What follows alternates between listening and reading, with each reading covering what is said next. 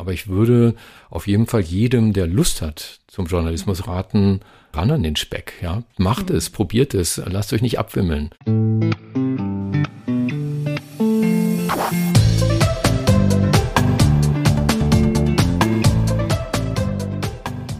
Endlich ist es soweit. Willkommen zur ersten Folge der zweiten Staffel unseres Arbeiterkind.de Podcasts. Wie auch schon in der ersten Staffel stehen die Geschichten von Arbeiterkindern, insbesondere deren Erfolgs- und Aufstiegsgeschichten im Fokus. Wir reden über Hürden, Barrieren, aber vor allem auch über Ziele und Chancen. Unsere Gäste sprechen dabei über den Berufseinstieg, ihre Karrieren, über das Studieren und ihre Studienalltage. Kurz, wir reden über all das, was Arbeiterkinder auf ihren Wegen beschäftigt hat. Mein Name ist Jan und ich arbeite im Essener Arbeiterkind.de Büro.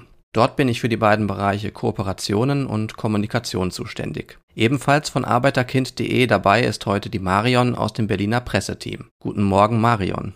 Hallo, guten Morgen. Von unserem heutigen Gast können wir nicht nur hinsichtlich möglicher Bildungswege einiges lernen, sondern auch was unseren frisch belebten Podcast angeht. Stefan Karkowski ist Arbeiterkind, Radiomoderator, Journalist und Moderatorencoach. Wer in die Wikipedia schaut, erfährt, dass er an mehr als 200 Sendungen jährlich beteiligt ist und zu den meistgebuchten Hörfunkmoderatoren des öffentlich-rechtlichen Rundfunks gehört. Wir können heute persönlich von ihm erfahren, ob die Zahl mit den 200 Radiosendungen tatsächlich stimmt und damit herzlich willkommen Stefan. Hallo Can. Wenn gerade nicht Pandemie wäre, dann würde ich dich fragen, wie deine Anreise war, aber so treffen wir uns heute nur rein digital. Und heute wechselst du ja so ein bisschen die Rolle vom Fragenden zum Befragten, weil sonst bist du ja Radiomoderator. Kommt das häufiger vor? Nee, ich bin ehrlich gesagt ein bisschen nervös auch. Ich mache zwar seit mittlerweile 36 Jahren Radio, aber habe mich mit meinem Privatleben immer sehr rausgehalten. Keine Home Stories, keine Interviews. Ich glaube, einmal ganz früher bei Radio FFN, 80er Jahren gab es da mal was aber seitdem halte ich mich fern davon. Es ist also wirklich das erste Mal, dass ich über mich privat spreche in mindestens drei Jahrzehnten. Und trotzdem hast du sofort zugesagt, als wir dich angefragt haben, sogar mit einer gewissen Begeisterung. Ja, ich finde das einfach eine gute Sache, arbeiterkind.de. Ich bin ja auch erst vor relativ kurzer Zeit darauf aufmerksam geworden, dachte, okay, gut, ich habe mich zwar auch immer als Arbeiterkind geoutet und habe das nie verheimlicht, weil ich da auch keinen Grund für sah. Aber dass es jetzt irgendwie eine konkrete Anlaufstelle gibt, die anderen auf ihrem Weg helfen, fand ich eine gute Sache. Ich denke mal, es hilft wahrscheinlich auch anderen zu erfahren, wie hat der es denn gemacht, wie hat der es geschafft oder die, um weiterzukommen. Wie und wann ist dir denn eigentlich bewusst geworden, dass du Arbeiterkind bist? Weil das ist ja erstmal keine Kategorie, die man so automatisch mitbekommt, sondern irgendwann erfährt man, ich bin unter anderen Umständen aufgewachsen als andere Menschen vielleicht. Also die diese Differenzerfahrung, wie es ja heute heißt, die habe ich am Anfang überhaupt gar nicht gemacht. Aber ich gehöre ja noch zu einer Generation, in der die Kinder bei allem, was sie gemacht haben, wo sie sich beworben haben, etc. pp. immer noch angeben mussten, was macht der Vater, was macht die Mutter. Mein Vater war Bauarbeiter, hat einen großen Bagger gefahren. Meine Mutter Fabrikarbeiterin tatsächlich. Also purer Arbeiterkind geht's eigentlich nicht. Aber diese Differenzerfahrung habe ich also zumindest war mir das nicht bewusst, dass ich die gemacht habe, weil ich auf dem Dorf groß geworden bin und dort gab es zwar wahrscheinlich einen Arzt und in der benachbarten Stadt gab es wahrscheinlich auch einen Rechtsanwalt, aber sonst war mein Gefühl eigentlich, die anderen Kinder haben auch nicht mehr als ich. Das war bin Jahrgang 1963. In den 60er Jahren, als die Sozialdemokratie auch stark war in Deutschland, ist mir das erstmal nicht so bewusst geworden, dass ich tatsächlich als Arbeiterkind vielleicht auch Nachteile erfahre. Später im Verlauf ist dir das dann aber deutlicher geworden. Kannst du sagen, wann das passiert ist? Ich kann mich gut dran erinnern, als ich zum Rias Berlin gekommen bin. Auch an diesem Wort hört man dann auch, wie lange das schon her ist. Das waren halt so die äh, Ende der 80er Jahre, Anfang der 90er. Das ist immer noch das gleiche Funkhaus, wo heute Deutschlandfunk Kultur drin sitzt in mhm. Berlin.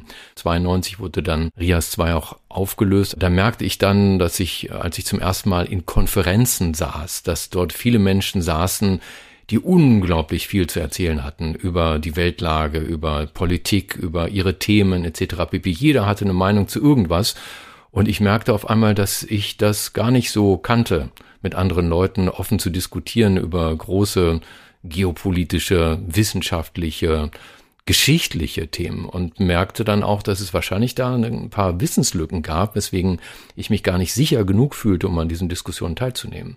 Das war, glaube ich, so das erste Mal, wo ich gemerkt habe, ups, bist du sicher, dass du hier reingehörst? aber du hast dann weitergemacht. Ja, Radio hat ja den großen Vorteil gehabt, dass man auf verschiedenen Wegen dahin kommen kann und auch verschiedene Radiowege beschreiten kann. Es gibt natürlich nicht nur das Wissensradio, den Wissenschaftsjournalismus zum Beispiel oder das Kulturradio, wo man ja besser weiß, wer Mozart ist und wer Beethoven und seinen Bach kennen sollte, sondern es gibt ja auch erstmal andere Wege, also Popmusik zum Beispiel, die leichter zugänglich ist, wo jeder was dazu sagen kann, etc. pp. Und es hat natürlich auch immer Spaß gemacht, von Anfang an dabei zu sein. Also ich habe mich nie in dem Sinne diskriminiert gefühlt, sondern natürlich findet man immer auch einen Weg, die Klappe da zu halten, wo es vielleicht klug wäre, mal nichts zu sagen, weil man von bestimmten Dingen einfach keine Ahnung hat. Wenn wir mal einen Schritt zurückgehen, wie bist du auf die Idee gekommen, in den journalistischen Bereich zu gehen? Also du hast ja nicht die Vorbilder gehabt als Kind und Jugendlicher. Wie wird man dann auf dieses Berufsbild aufmerksam und sagt dann, okay, das möchte ich machen? Genau, also ein Dorf in Niedersachsen, die größte nähere Stadt war Hameln, auch eine Kleinstadt, 35.000 Einwohner der Vater Arbeiter, die Mutter Arbeiter, die Schwester, eine als Verkäuferin ausgebildet, die andere Drogistin, waren also einfache Verhältnisse. Niemand war an der Uni, niemand hatte studiert, aber ich habe gerne geschrieben. Also ich habe unglaublich früh angefangen zu lesen und dann durch das Lesen, erst mit Comics und dann mit Büchern, ich habe wahnsinnig viel gelesen, gelesen, gelesen, gelesen. Mit den Comics habe ich quasi angefangen als Vorschulkind. Ich mhm. hatte einen wunderbaren Opa, Opa Wilhelm, wie man sich das vorstellt, ein alter Mann, der auf seinem Stuhl sitzt den halben Tag, eine Decke auf dem Schoß hat und auch da saß ich dann. Er hat dann halt die Comichefte, das waren Fix und Foxy, Mickey Mouse, solche Geschichten, einfache Sachen, Asterix-Hefte sehr früh mir vorgelesen. Und durch dieses Vorlesen, weil ich halt als Kind auf dem Schoß saß und die Buchstaben verfolgen konnte, habe ich lesen gelernt. Das heißt, mhm. ich konnte sehr früh lesen und fand dann diese Welt der Bücher einfach so toll, dass ich dann also die ganzen Ottfried Preußler, die ganzen Kinderbücher, die kleine Hexe, der kleine Wassermann und diese ganzen Sachen verschlungen habe, also die Kinderbücher in der Literatur. Dann kamen die fünf Freunde, dann mhm. kam irgendwann die Perry Roden Sammlung des älteren Cousins, der tausend Perry Roden Science Fiction Hefte hatte und dann fing auf dem Gymnasium dann die ersten Anregungen an, Surkamp, Marianne Rochefort, sowas als dann so in der Oberstufe auf dem Gymnasium dann der Deutschlehrer irgendwann mal fragte, so jetzt wollen wir von euch mal wissen, was wollt ihr denn werden, was wollt ihr beruflich machen? Da habe ich so als erstes geantwortet, ich möchte Schriftsteller werden. Und wie wird man das denn? Kann man das studieren? Gibt es irgendwie eine Berufsausbildung, die man machen kann? Komplett naiv natürlich. Und er sagte, ja, also mit dem Schriftstellerei, das ist so eine Sache, da müsstest du halt einfach was schreiben können. Und wenn du das schreiben kannst, bietest du es einem Verlag an und der nimmt es dann oder nicht. Aber du bist jetzt 16, 17 Jahre alt. Wenn dich das Schreiben so interessiert und du bist ja auch gut in Deutsch, dann versuchst du mal mit dem Journalismus. Das heißt, es war ein Deutschlehrer an meiner Schule, an dem Victoria-Luisen-Gymnasium in Hameln, Herr Bruns der gesagt hat, probier's doch mal mit dem Journalismus. So fing das an und meinen ersten Schritt in den Journalismus habe ich gemacht durch einen Leserbrief. Das war eine ganz interessante Geschichte. Ich habe damals anders als meine Kollegen, meine Freunde, meine Schulkameraden aus der Zeit keinen Alkohol getrunken und wann immer wir in den Altstadtkneipen unterwegs waren in Hameln und ich Malzbier bestellt habe, kamen von den Kellnern halt dumme Sprüche von wegen, wer sei denn hier die Schwangere am Tisch? Wohlgemerkt, wir sind in den 70er, Anfang der 80er Jahren, da war diese ja. Art von Sexismus noch äh, mhm. ganz normal. Und dann habe ich gesagt, wieso Schwangere? Ich mag einfach keinen Alkohol, ich trinke halt gerne Malzbier. Und dann habe ich irgendwann mal in so einer Art satirischen Leserbrief mich darüber beschwert an die da ist so eine Weser-Zeitung und dann hat mich ein Redakteur angerufen und gesagt, das finden wir so hübsch, das möchten wir gerne als Glosse drucken, wir würden Ihnen auch Geld dafür zahlen. Und ich so gedacht, hallo? Und dann war ich auf einmal in einer Redaktion, die meine Texte gut fand und die mich dann öfter beschäftigt hat als Abiturient. So fing's an. Hattest du dann eigentlich schon früher mal so Differenzerfahrungen? Du hast ja so schön erzählt, wie du in die Bibliothek gegangen bist, wie du viel gelesen hast oder dass du dann halt auch keinen Alkohol getrunken hast.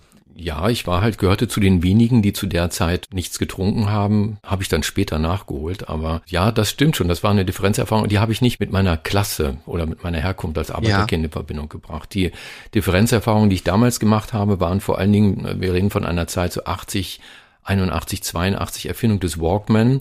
Und da wurde ja die Jugendlichenwelt aufgeteilt in Prinzip drei Elemente. Es gab die Punker, die mhm. sich allem verweigerten. Es gab die Popper, die die Kaschmir-Schals trugen, Kaschmir-Pullover, Lacoste-Hemden, tolle Turnschuhe hatten und natürlich die teuersten Sony Walkman. Das heißt, da war mhm. Konsum, Konsum, Konsum. Und es gab die Alternativen. Und zu den Alternativen gehörte ich. Das waren diejenigen, die die alten Lodenmäntel ihrer Großväter aufgetragen haben, lange Haare hatten bis auf die Schultern, gegen Atomkraft und für den Frieden demonstrierten. Und das war eine Differenzerfahrung, die mir auch wiederum nicht als Klassenerfahrung erschien, sondern einfach als eine freie Entscheidung. Man hat sich halt einer Gruppe zugehörig gefühlt und diese Alternativen waren halt mehrheitlich auch in der evangelischen Jugend, in der ich viele mhm. Aktivitäten hatte und so und so kam dann eins zum anderen. Aber diese Klassenerfahrung war mir immer noch nicht bewusst damals, überhaupt nicht. Du hast vorhin gesagt, dass du dann als Abiturient in einer Redaktion gearbeitet hast. Wie war das dann da für dich? Dort bist du ja auf andere Menschen nochmal gestoßen? Hast du dich da direkt am Anfang sicher gefühlt? War das vertraut für dich? Hast du dich wohlgefühlt oder musstest du dich einfinden? Wie hat sich das entwickelt? Also das war ja als freier Mitarbeiter, das ist genauso wie es heute ist. Man schreibt seine Texte. Damals hat man sie abgetippt und vorbeigebracht, weil es halt Internet und E-Mails noch nicht gab. Und dann werden die Texte redigiert und gibt es nochmal einen Telefonanruf und dann wurde das abgedruckt. Was mir damals aufgefallen ist mit den Redakteuren der Lokalzeitung in Hameln, ich hatte den Eindruck, das waren ganz normale Menschen, die fand ich irgendwie in Ordnung, die waren freundlich zu mir. Die Chefredaktion war dann eher das Problem, weil die Chefredaktion war halt auch eine andere Generation, die war halt irgendwie eine Generation über ihren Redakteuren und sie war halt diejenige, die sozusagen für den wirtschaftlichen Erfolg dieser Zeitung gerade stehen musste. Und die guckte sich dann natürlich diesen Gammler an, diesen Typ mit den langen Haaren, mit seinem komischen grünen Lodenmantel und dachte, das ist ja bestimmt ein Linker. Da müssen wir aufpassen, dass wir uns hier keine Laus ins Pelz holen, weil Lokaljournalismus natürlich damals extrem konservativ war. Als du das erzählt hast, dass du als freier Mitarbeiter schon als Journalist gearbeitet hast, ich hätte jetzt als Schüler mich gefragt, ne, wo kann ich eigentlich das journalistische Schreiben lernen? Also ich habe viele Kulturberichte gemacht, aber dann auch wirklich so dieser rasende Lokalreporter. Das heißt, ich war auf dem 25. Jubiläum von Magda Brockmann in Elritzen, Tadingen beim Roten Kreuz. Ich war bei den Schützenvereinen, wenn der Schützenkönig ausgezeichnet wurde, beim Feuerwehrverein und so weiter. Diese ganze Lokalberichterstattung, das ist relativ simple. Man muss halt nur aufpassen. Das war immer dem Chefredakteur wichtig, dass bei den Fotos, die ich ja auch gemacht habe als Lokalreporter, die SPD-Fahnen nicht mit im Bild waren. Mhm. Ne, weil es gab da dieses mhm. klare Links-Rechts-Feindbild. Und man durfte weder in seinen Texten in irgendeiner Weise gewerkschaftsnah oder SPD-nah sein, noch durfte das auf den Bildern zu sehen sein. Also da erinnere ich mich ganz gut dran. Ich habe dann von dort aus zum Beispiel auch angefangen, mich zu bewerben um eine Ausbildung, um ein Volontariat bei der Zeitung, um als Redakteur ausgebildet zu werden. Habe, glaube ich, 50 Absagen bekommen und habe dann auch die Erfahrung gemacht, dass selbst bei meiner Zeitung bei der ich schon lange dann freier Mitarbeiter war, die Volontariate dann eher gingen an die Tochter des Sparkassendirektors und so weiter. Das waren dann halt Verbindungen, die ich nicht hatte. Du sagst Netzwerk, das wäre auch damals schon ganz wichtig für dich gewesen. Die heute ja eine zunehmend große Rolle spielen, ne? Es gab so ein Werk, ich glaube, der hieß Stamm. Das war ein Verzeichnis aller Redaktionen in Deutschland mit Adresse und Telefonnummer. Und da habe ich dann halt angefangen, aus diesem Stamm die damals noch 60 oder 70 existierenden Zeitungen in Deutschland anzuschreiben und mich selbstständig für ein Volontariat zu bewerben. Weil ohne Ausbildung wollte ich natürlich nicht weitermachen. Aber ich kannte niemanden in diesen Redaktionen. Das heißt, ich habe immer diese eigenständige Bewerbung gemacht und ja, war wahrscheinlich eine unter vielen. Alle sind abgesagt worden. Also da würde ich schon sagen, ist ein gewisser Kämpfergeist nötig, also so eine Eigenständigkeit. Du konntest dich nicht darauf verlassen, dass andere das für dich machen, dich mitziehen, sondern du musstest wirklich Eigeninitiative leisten. Ich meine, du bist ja auch einen sehr guten Weg gegangen dann. Du bist ja dann weiter im Journalismus geblieben, also zumindest so im Medienbereich. Ich habe dann erstmal bei der Zeitung gearbeitet, dann kam Zivildienst, da konnte ich aber weiter bei der Zeitung arbeiten und dann habe ich, weil das mit den Volontariaten nicht klappte, habe ich dann angefangen, mich bei Journalistenschulen zu bewerben. Es gab damals noch ein paar mehr in Deutschland. Es gab noch die evangelische Journalistenschule in Berlin, die jetzt gerade abgewickelt wird. Es gab in München die deutsche Journalistenschule, in Hamburg die Henry-Nannen-Schule. Es gab in Köln die Kölner Schule, Institut für Publizistik. Und die hat mich dann tatsächlich in ihre engere Wahl genommen, was mich natürlich überrascht hat, weil die auch immer sehr betont haben, wie elitär das alles sei, wie wahnsinnig viele Leute sich bewerben würden. Aber die waren gewerkschaftsnah, die fanden das wahrscheinlich irgendwie cool, dass da jetzt ein Arbeiterkind kommt und sich doch recht selbstbewusst bewirbt bei ihnen. Und dann gab es eine ganze Menge von Auswahlrunden und am Ende war ich Schüler der KS, der Kölner Schule Institut für Publizistik in Köln, Jahrgang 84, was dann aber wiederum andere Probleme aufgeworfen hat, weil die Schule galt als Privatschule, es gab kein BAföG dafür. Die Schule hat aber ihre Schulgebühren gestaffelt am Einkommen der Eltern der Schüler. Das heißt, ich habe schon weniger bezahlt, aber natürlich immer noch mehr, als meine Eltern sich eigentlich leisten konnten. Da musste ich ja auch Studentenwohnheim bezahlen in Köln. Und ich weiß genau, ich hatte pro Tag, will jetzt nicht übertreiben, nicht jammern irgendwie, aber ich hatte, glaube ich, zwei Mark oder waren es fünf? Also es reichte auf jeden Fall für einen Milchkaffee jetzt beim Abends ausgehen und eine türkische Pizza, um satt zu werden. Nach einem halben Jahr habe ich das hingeschmissen. Ich hatte vorher schon Geld verdient bei der Zeitung als Reporter. Das durfte ich nicht mehr bei der Schule, weil die gesagt haben, wenn ihr Enten produziert, dann fällt das auf unser tolles Schulsystem hier zurück, das können wir nicht machen. Deswegen gab es ein Arbeitsverbot für die Studenten der Kölner Schule. Ich weiß nicht, ob das heute noch so ist dran zu bleiben, dich weiter zu bewerben, das zeugt ja von einer großen Resilienz. Inwieweit profitierst du von dieser Erfahrung heute noch? Ja, ich glaube schon, spielt eine große Rolle. Also meine Erfahrung ist tatsächlich gewesen in der Zeit und das kann ich natürlich nicht aufs Heute runterbrechen, weil ich schlichtweg nicht weiß, ob das immer noch so ist heute, weil es heißt ja, dass die Chancen für Arbeiterkinder eher gesunken sind in den letzten Jahrzehnten. Bei mir war es damals so, dass ich die Erfahrung gemacht habe, wenn man etwas erreichen möchte, muss man es angehen, weil scheitern kann man immer, aber wenn man nicht anfängt, dann hat man schon verloren, wie der alte Spruch geht und das hat funktioniert. Und das war dann im Journalismus auch so, dass ich dann in weiteren Schritten immer versucht habe zu gucken, ist es eigentlich wirklich so schwer, einen Artikel im Stern zum Beispiel zu landen. Also damals Ende der 80er war der Stern noch eine Illustrierte, die journalistisch ein sehr hohes Niveau hatte. Da wollte man Sternreporter werden oder Spiegelreporter. Beides war so Traum der Journalisten und das haben wir dann auch so lange gemacht, bis wir dann irgendwann auch die erste Geschichte im Stern lanciert hatten, ne, um einfach so heilige Kühe zu schlachten, um einfach keine Angst zu haben vor Barrieren, die zwar dastehen, aber nur so aussehen, als wären sie Barrieren, weil wenn man versucht, kommt man drüber hinweg. Das war meine Erfahrung sehr früh das hat natürlich auch was mit Erziehung zu tun. Also meine Eltern haben immer gesagt, du machst das schon, Junge, du kriegst das schon hin. Das war der Rückhalt, den ich gebraucht habe. Also dieses Selbstvertrauen durch die Erziehung, durch das Zuhause, das war das, was mich angetrieben hat. Gab es, nachdem du dann angefangen hast, als Redakteur zu arbeiten, etwas wie ein Entfremdungsgefühl gegenüber deiner Familie? Also das ist eine Erfahrung, die recht viele Menschen in der Arbeiterkind.de Community machen. Dieses Entfremdungsgefühl, das gab es. Und das erste Mal habe ich das aber empfunden viel früher schon, als ich noch Schüler war, auf dem Gymnasium. Um mich herum waren Arbeiter, Verkäufer etc. pp. Ich glaube, ich habe eine sehr intelligente, sehr schlagfertige und kluge Familie, aber ohne viel Bildung. Und irgendwann merkte ich dann, der 14-Jährige mehr weiß als die Eltern. Und das ist ein ganz schlimmes Gefühl, wenn man also auf einmal nicht mehr die Eltern fragen kann, Papa, Mama, sag doch mal, wie ist das denn? Sondern man merkt, dass man aus der Schule eine Bildung mitbekommen hat, die über der der Eltern steht. Und auf einmal die Eltern ein Weltbild vertreten oder vielleicht ein Wissen glauben zu haben, das gar nicht stimmt, weil ich komme aus der Schule, ich habe Dinge gelernt, die dem widersprechen. Wir haben ja damals auch noch diesen Generation Gap gehabt, in dem wir unsere Eltern oder Großeltern verurteilt haben dafür, dass sie für die Nazis in den Krieg gezogen sind. Und das war noch eine ganz wichtige Geschichte. Und dieses Gefühl zu haben, erstmals, meine Eltern sind nicht mehr diejenigen, die ich fragen kann, wenn es um Dinge geht, sondern es gibt ein Wissen, das weit hinausgeht über die Eltern und das eigne ich mir gerade an. Das ist eine schwierige Sache. Also gerade in dem Alter, wenn man sowieso in der Pubertät ist und eigentlich auch denkt, es gehört einem die Welt. Und das war so, denke ich mal, das erste Mal dieses Entfremdungsgefühl.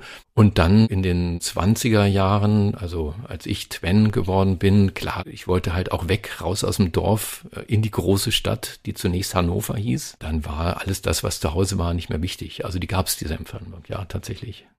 Du warst auf dem Gymnasium, hast du vorhin gesagt. Wie ist es denn dazu eigentlich gekommen? Weil das ist ja auch nicht selbstverständlich, dass man aufs Gymnasium kommt als, sage ich mal, Arbeiterkind. Da müssten wir jetzt wirklich meine Mutter fragen, die ist 91 und könnte sich da noch gut dran erinnern. Ich vermute mal einfach, also so wie ich es mir zusammenreime, war es halt damals echt okay, wenn du als Kind gute Noten hattest, dann ist es gar keine Frage, wo du herkommst. Ne? Du gehst aufs Gymnasium.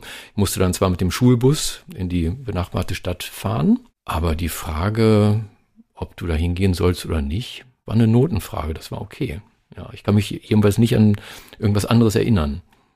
Ich würde einmal noch fragen wollen, wie es bei dir mit der Journalistenschule Schrägstrich Studium weiterging, weil junge Menschen, die sich mit dir beschäftigen, die sich mit dem Journalistenberuf beschäftigen, die schauen vielleicht auch in die Wikipedia und sehen dann, dass da steht, dass du einen Abschluss mit der Bezeichnung, ich hoffe, ich spreche das jetzt richtig aus, Licentiatus Rerum Publicarum gemacht hast. Vielleicht kannst du da noch ein bisschen was zu erzählen, weil für viele ist das erstmal unbekannt. Ich habe die Journalistenschule in Köln geschmissen, weil mein Leben war da so eingeschränkt. Ich habe mich da so unwohl gefühlt, in diesem Studentenwohnheim mit diesem ganz, ganz wenig Geld auskommen zu müssen. Das heißt also, da war sozusagen zum ersten Mal, war nicht die Karriere an den Nagel gehängt, sondern eine Möglichkeit der Berufsausbildung. Das war eine Barriere, die ich ohne finanzielle Unterstützung der Eltern, und die haben schon alles gemacht, was sie konnten, alleine nicht geschafft habe. Und der Staat hat dort nicht geholfen. Dann aber hatte ich natürlich erst recht den Ehrgeiz, Journalist mhm. zu werden. Mhm. Also ich habe dann erstmal wieder bei meiner Zeitung angefangen und habe dann in Hannover erstmal ein Studium angefangen, Anglizistik, Geschichte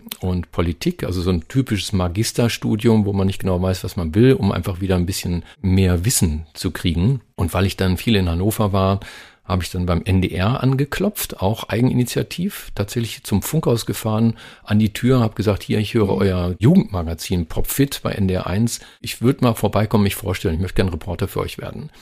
Und das habe ich dreimal gemacht, viermal gemacht. Und beim fünften Mal haben sie dann tatsächlich die Tür aufgemacht und gesagt, was nervt dieser Typ? Lass den mal rein. Und dann durfte ich mir die Redaktion angucken und zwei Stunden später hatte ich quasi ein Aufnahmegerät in der Hand und war unterwegs zu meiner ersten Umfrage auf der, glaube ich, ersten C-Bit in Hannover, 86. Was bitte ist eine Diskette? Weiß mhm. heute auch schon wieder keiner mehr.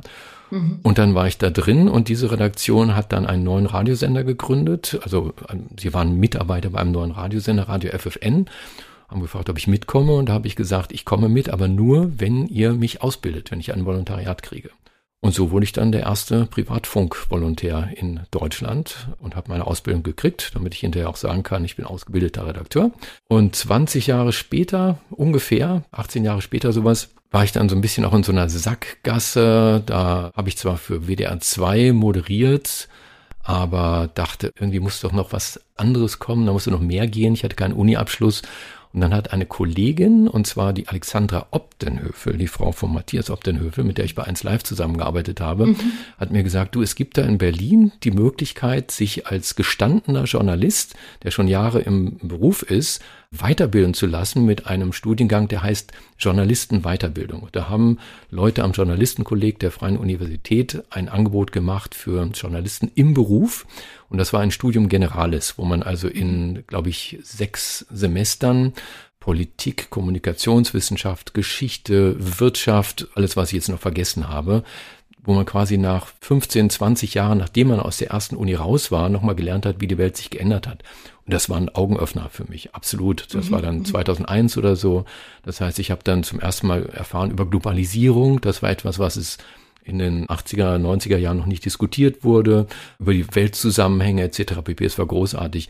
Und da war der Abschluss Licentiatus Rerum Publicarum, alter Abschluss aus Jura ist halt auch nur so eine Art Bachelor.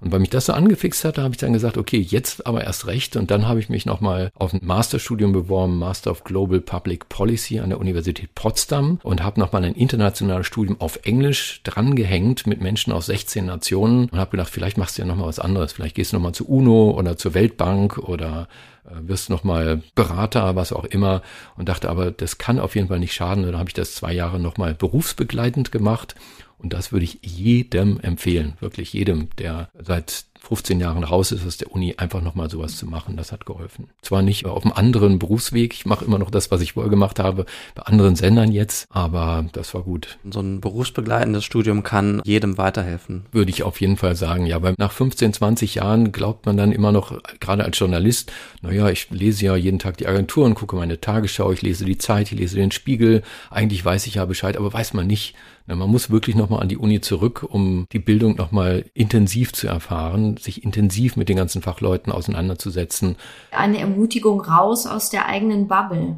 Viele denken dann ja, ich bin zu alt dafür, um nochmal an die Uni zu gehen oder mich nochmal weiterzubilden. Du würdest sagen, da ist man nicht zu alt für oder das kommt auf das individuelle Empfinden an?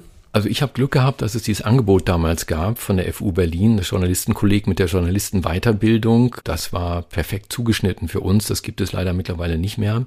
Ich denke mal, jeder findet für sich, für seine Ausbildung, für seinen Beruf etwas, was ihn weiterbringt. Also ob das nun die ständigen Seminare sind, die einen als Fachkraft weiterbilden oder halt wirklich nochmal ein Studium, das Angebot ist riesig. Man muss halt nur danach suchen, aktiv und dann findet man das auch. Nun bist du jetzt schon sehr lange in der Medienbranche unterwegs und es ist ja eine Branche, die sich auch verändert hat. Heute blicken viele mit einer gewissen Furcht auf diese Branche, weil es nicht einfach ist, in ihr zu arbeiten. Zumindest meint man das.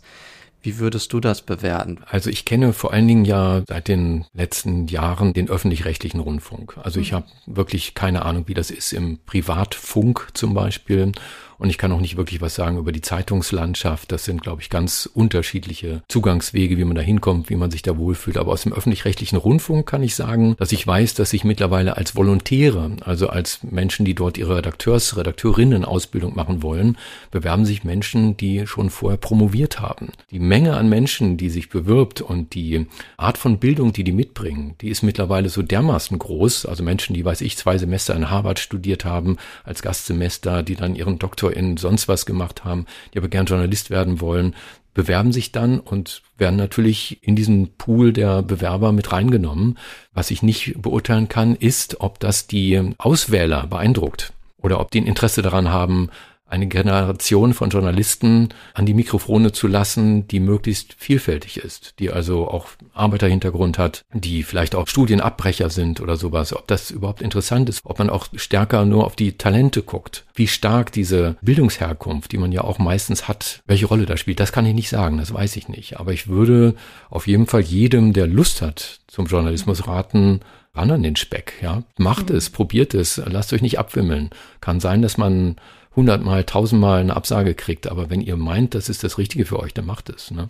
Und ich denke, es ist auch gut, ein zweites oder auch ein drittes Mal noch zu versuchen, ne? wenn man wirklich möchte. Und also das, was mir häufig begegnet, ist durchaus der Wunsch zu Diversität in den Redaktionen. Inwieweit er umgesetzt wird, äh, das vermag ich nicht zu beurteilen. Ne?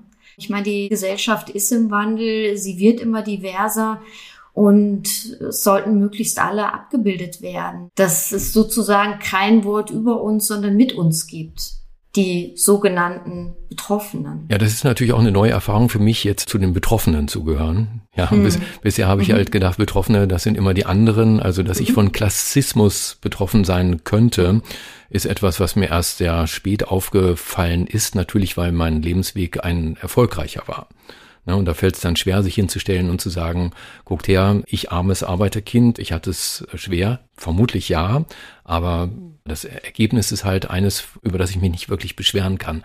In den Medien, also gerade wenn man sich das ZDF anschaut, zum Beispiel, habe ich den Eindruck, dass dort sehr, sehr viel Wert drauf gelegt wird, die Gesellschaft in ihrer ganzen Vielfalt abzubilden, sichtbar zu machen. Das erlebe ich auch in den Redaktionen tatsächlich.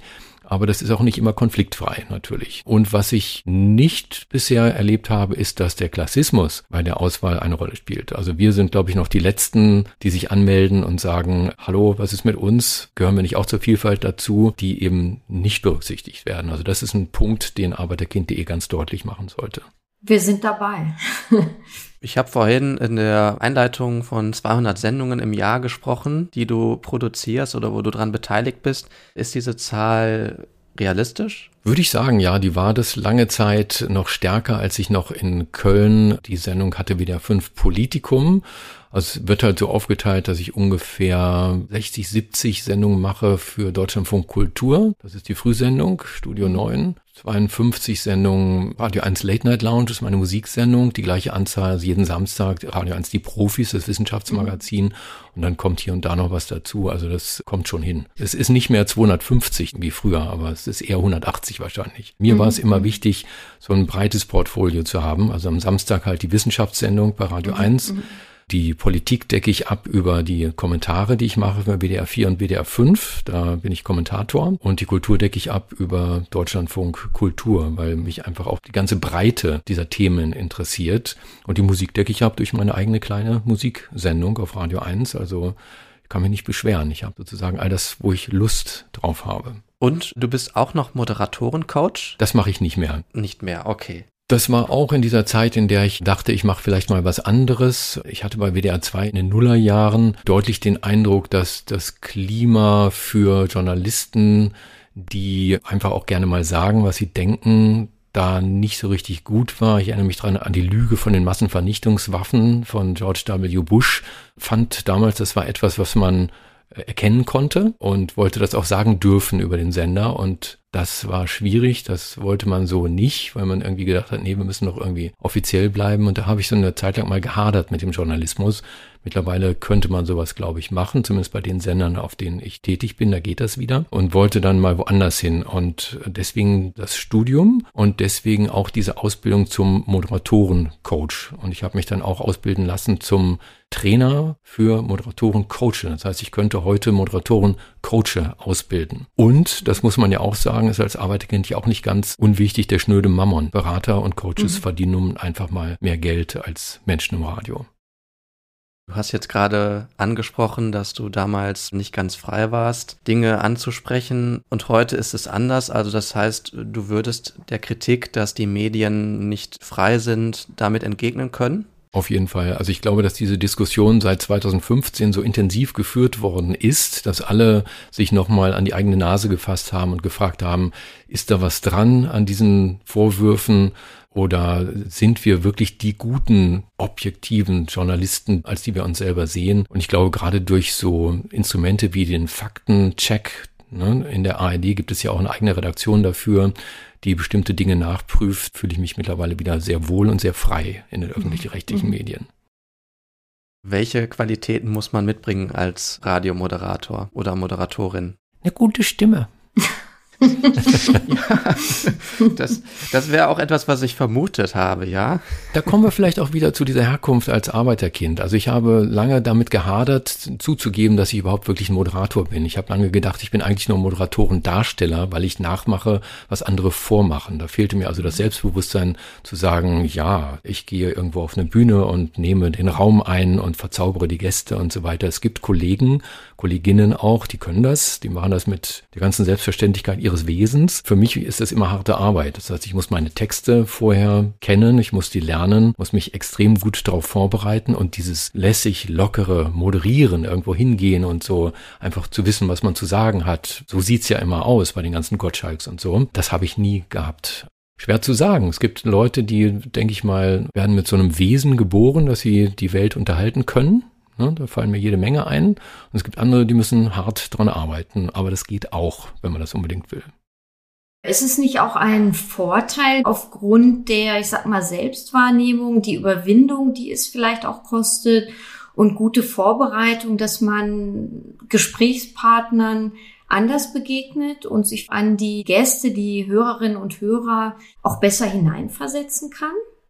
Ja, gute Vorbereitung ist immer das A und O. Das mhm. muss natürlich mhm. sein. Und wenn ein mhm. Gast merkt, dass du dich viel mit ihm beschäftigt hast und womöglich sogar, Achtung, Ausnahme, sein Buch gelesen hast, mhm. dann ist es mhm. was anderes. Also was ich mache, ist immer, wenn ich ein Gespräch führe mit einem Gesprächsgast, dann kriegt der Gast von mir auch meine Fragen vorher. Das heißt, wir haben ja dann immer so drei Minuten, vier Minuten Zeit, dann läuft der letzte Titel und dann sage ich immer, passen Sie auf, das und das habe ich vor. Sind die Fragen in Ordnung? Gibt es irgendwas, auf was Sie nicht antworten wollen oder können? Und dadurch stellen wir halt schon eine Verbindung her. Das ist ganz wichtig. Also ich habe ja ganz früher in den 80er Jahren quasi dann beim RIAS, da war ich dann eine Zeit lang weg bei verschiedenen anderen Redaktionen und dann bin ich 2008 zurückgekommen und habe dort im Feuilleton angefangen und da habe ich dann erstmals wieder gemerkt, um Gottes Willen, kannst du hier Gespräche führen? Wenn ein Sloterdijk auf dich wartet im Gespräch, mhm. traust du dir das zu?